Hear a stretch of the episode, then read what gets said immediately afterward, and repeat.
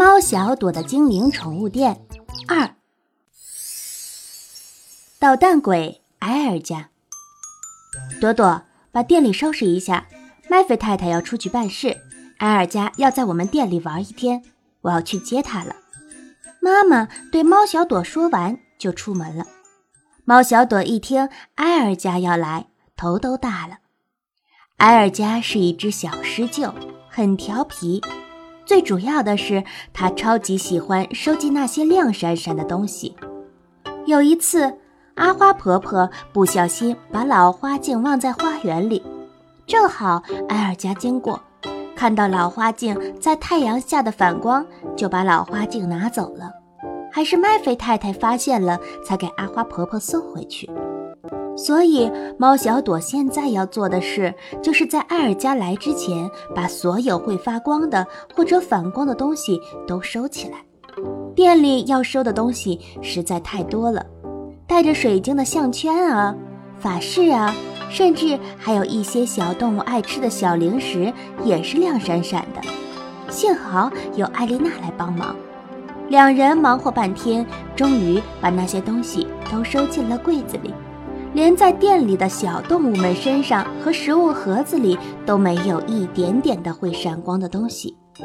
叮咚，挂在门口的铃铛响了一声，门开了。妈妈抱着埃尔加进了门。成年狮鹫体型比最强壮的飞马还要高大，但是小的时候却像一只小猫那样可爱。埃尔加在妈妈怀里。伸出金色的小脑袋，睁着圆圆的眼睛，东看西看，可爱极了。二家，我们店里有你爱吃的肉馅饼，快跟我们来吧！猫小朵笑眯眯地对艾尔加说，一边从妈妈怀里接过艾尔加。朵朵，妈妈还要出去办点事，你和艾丽娜照顾好艾尔加哦。好的，交给我们吧。猫小朵向妈妈保证，她和艾丽娜把埃尔加领到花园里，拿出小狮鹫喜欢的玩具馅饼、山泉水，又把店里和埃尔加差不多大的小动物们叫出来，和他一起玩游戏。埃尔加很高兴，他在家里很少有这么多小伙伴一起玩。半天时间很快就过去了，吃了午饭，再睡一下午觉。就可以送艾尔加回家了。猫小朵和艾丽娜悄悄松了一口气。今天看起来照顾艾尔加的任务进行得很顺利。可是就在大家吃完午饭，猫小朵和艾丽娜安排小动物们回窝睡午觉的时候，叮咚一声，门又开了。进来的是镇上最美丽的莎莎小姐。莎莎小姐一直是小镇上最关注时尚的人。也很喜欢打扮，最主要的是他最喜欢珠宝，走到哪里都是一身珠光宝气。不要啊！猫小朵和艾丽娜一声惊呼。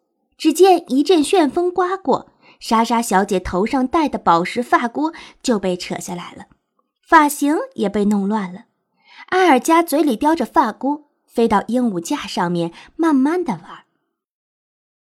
哎呀，那是我最喜欢的发箍，小捣蛋鬼，快还给我！莎莎小姐可生气了。莎莎小姐，你先到里面去坐一下，我会让艾尔加把发箍还给您的。艾丽娜对莎莎小姐说。猫小朵赶忙带着莎莎小姐来到里面的会客室，把门紧紧地关上。外面，艾丽娜轻声哄了艾尔加好半天。艾尔加才不情愿的把发箍给了艾丽娜。就在艾丽娜开门的时候，埃尔加又旋风一样刮进来。这次遭殃的是莎莎小姐的项链。埃尔加好像发现莎莎小姐有太多她喜欢的东西了，于是他不停地绕着莎莎小姐飞，一会儿拉拉她的耳环，一会儿又啄啄她的戒指。时不时的还扯一扯她衣服上那些金线绣的花朵，不一会儿，莎莎小姐精心打扮的造型就乱七八糟了。看到镜子里的自己，莎莎小姐忍不住大哭起来：“为为什么会这样？我只是来买一袋猫粮的。”艾丽娜，我们怎么办啊？猫小朵看到莎莎小姐这样，头都大了。要不这样吧，跟我来。艾丽娜想出了一个主意。